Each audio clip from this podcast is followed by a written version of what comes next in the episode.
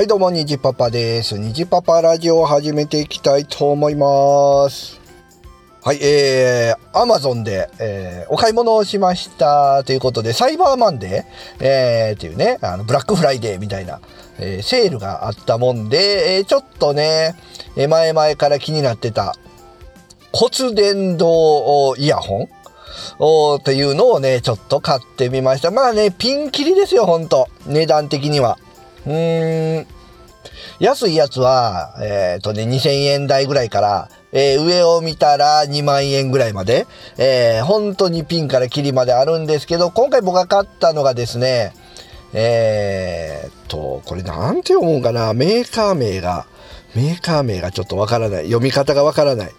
えーっとですね、VI、VID、えー、なんや？VIDONN、えー、ビ、ビドン？って思うかな。わからない。多分中国メーカーやとは思うんですけど、まあね、見た目全く一緒で、メーカー名が違うのもあるんで、多分こう、まあまあまあまあね、いわゆる中華製品みたいな感じやと思うんですけど、これがですね、まあ値段的には安くてですね、3999円。で、今、現時点で、え、もうサイバーマンデー終わってるんですけど、えー、今ね、4999円になってますね。はい。まあ、うーん、最安に近い、骨伝導ヘッドホンの中では最安に近い、えー製品やとは思うんですけども、これをね、買ってみました。えー一応ね、売り文句、採用する人間工学的デザイン、Bluetooth5.0、えー、Bluetooth イヤホン、骨伝導ヘッドホン、チタン合金、高音質、自動ペアリング、完全ワイヤレスイヤホン、防水、汗、えー耳が疲れない、超軽量、スポーツヘッドホンマイク内蔵、えー、Siri 対応、ノイズキャンセル、ハンズフリー通話、Bluetooth イヤホンとね、えーこう、何ですか、あの、中華製品にありがちなもうなんかタイトルに全部入れてますみたいなね、えー やつですよ。うん。ほんでいろいろ書いててですね。まあ今回これ買ったのは一番決め手は、あれですよ、安い。ね、骨伝導ヘッドホンっていうのをまず使ったことがなかったんで、うーん、高いやつを買って使えるかどうかっていうのもわからなかったんで、まあ入門用として、え今回ね、これを買ってみたんですけども、一応ね、えービトン F1 ワイヤレスステレオヘッドホンっていうね、うん、製品名になるみたいですね。うん。えー、あと、そうですね。まあ骨伝導っていうんで、まあ、骨をね、骨で音を伝えるみたいな。まあもちろんスピーカーからも音は出てるんですけども、うん。で、耳を塞がず開放感たっぷりで音楽を楽しめる骨伝導ということでね。えー、時効を塞がないので、えー音楽を聴きながらでも周囲の環境音。で、かっこ車の音や信号の音、緊急車両のサイレンなどをしっかり聞き取れますっていうね。えーメガネをしてても大丈夫ですよ、みたいなね、こと書いてますわ。で、今まで使ってたのが、ソニーの WL400C かな？あーっていうのを使ってたんですけど、まあ、それがね、まあ、ギュッとこう耳に入れる、あの、タイプなんですよ。だから、まあ、いい意味では、遮音性が高い。で、悪い意味では外の音が聞こえないっていうね、タイプで。で、いや、どうしてもこう耳にギュッと入れるんで、うーん、違和感がやっぱあるっていうね、えーとこがあったんですけど、今回これにしてみて、ね、えーどうかなと思ってるんですけど、今のところ、えーまあ、今のところってまだ1日も使ってないんですけど、今のところ音の聞こえぐらい、聞こえ具合はソニーのその WL400C とほぼほぼ変わらないです。で、もともとそっちのソニーのやつもグレード的には下の方で、えー音質はそんなに良くないタイプなんですよね。で、ただ、えーそっちはね、めっちゃくちゃ電池が持つんですよ。なんだったら2日ぐらい聞いてもなくならないぐらいの。2日もっと聞けるかな、で、一応今回買ったこのヘッド、骨伝導ヘッドホンは電池持ちがね、一応6時間から8時間という形になってますね。うん。満充電で。で、えー、満充電まで2時間充電という形になってます。えー、で、つけた感じ、メガネ僕かけてますけど、うーん、まあ違和感なくかかってるかな。あで、なんていうのかな、この頬骨の後ろぐらいにちょうどね、当たるようにつけるんですけど、うん。えー、若干こう、押されてるなっていう、まあ、ものが当たってるなっていう感じはあるんですけど、痛くなるようなことはないかな。うん。そこまでの締め付けはないですね。えー、で、後ろのネックバンドが、こう、後頭部の、後頭部、首筋ぐらいを通るんですけど、えー、普通に多分、歩く人とか、ランニングする人とかは、そこまで気にならないと思うんですけど、えー、結構頭を上に上げたりとか、頭の上下、上見たり下見たりっていう動きをしたときは、えー、どうしてもね、このネックバンドと連動してこう耳元が動いちゃうんで、ちょっとそこは気になるかな。うん。左右はね、問題ないです。左右は、えー、問題なく首振っても違和感ないですね。上下だけがちょっと、うーん、違和感を感じるかな。うん。うん、あと、パーカーとかね、こう、首元がゴワゴワしてるのを着てると、それが強調される、イメージはありますね。うん。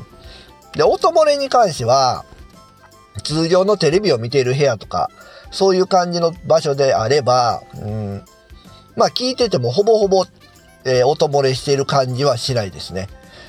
多分図書館とか、本当に静かな場所に行けば、多分漏れてると思うんですけど、通常の生活しているとこではそこまで音漏れは気にしなくてもいいかなっていうぐらいの感じですね。えー、もちろん自分の、えー、耳にはがっつり聞こえてきてます。で、この耳に骨伝導なんで、こう骨に当たる当たらないが多分あると思うんですよね。えー、だからこう、つける位置がね、微妙にずれたら音量もちょっと変わる。うん。けどまあ、そこはすぐ直せるんで、そこまで問題ないかなっていう感じですね。うん。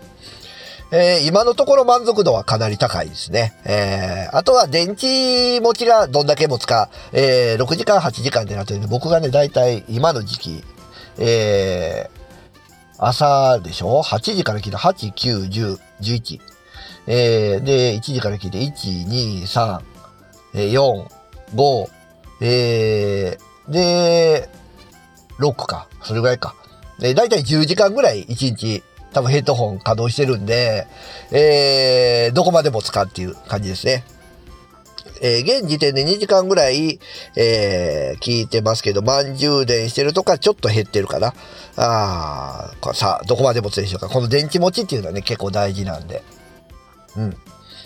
あとは製品の耐久性ですね。えー、それがどこまで持つか、えー、壊れないから不安ですけど、まあでも前使ってたのも4000円、5000円ぐらいのヘッドホンだったんでね、えー、まあまあいけるでしょう。うん。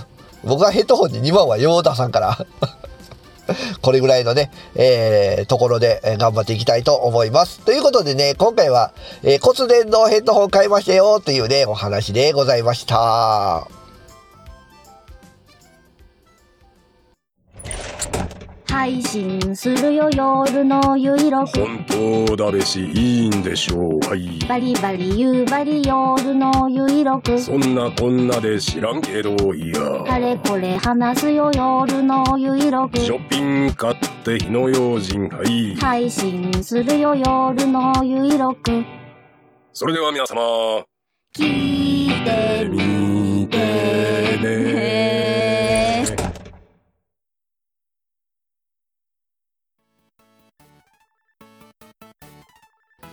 それでは今回もメッセージいただけておりますのでご紹介したいと思います。川又さんいただいております。えー、サンタクロース会を拝聴しました。あるあるばかりで大きくうなずきながら聞いてました。高校2年生の今年はポケット Wi-Fi が欲しいと言われております。汗汗ということでね。えー、なるほど。やっぱりね、えー、お父さんお母さんはね、やっぱりクリスマス、ね、苦労してるんですよ。本当にね。うん。まあ子供もね、えー、まあ今は楽しんでもらって、えー、自分が親になった時には、あね、この苦労を子供にね、えー、子供のために自分も苦労してほしいかなと思いますわね。はい。そして、えー、川さん、高校2年生ね。お子さん、ポケット Wi-Fi。これ難しいですよね。月額がかかってくるもんですからね。ええー、これ月額もサンタが払うのかっていう話になりますよね。まあまあ、でも高校2年生ならね、あの、多分サンタさんじゃなくてね、えー月額お父さんお母さんが払うことにはなると思うんですけど、ね、まあ今、ポケット Wi-Fi もね、結構安いですからね、月額1000円以内ぐらいで契約できるのかな？わからないけど、どうなんでしょうか？はい。まああの、ね、川本さんのところの、クリスマス がね、無事に、えー過ぎることを祈っております。ということで、今回メッセージ以上となっております。皆さん、ありがとうございました。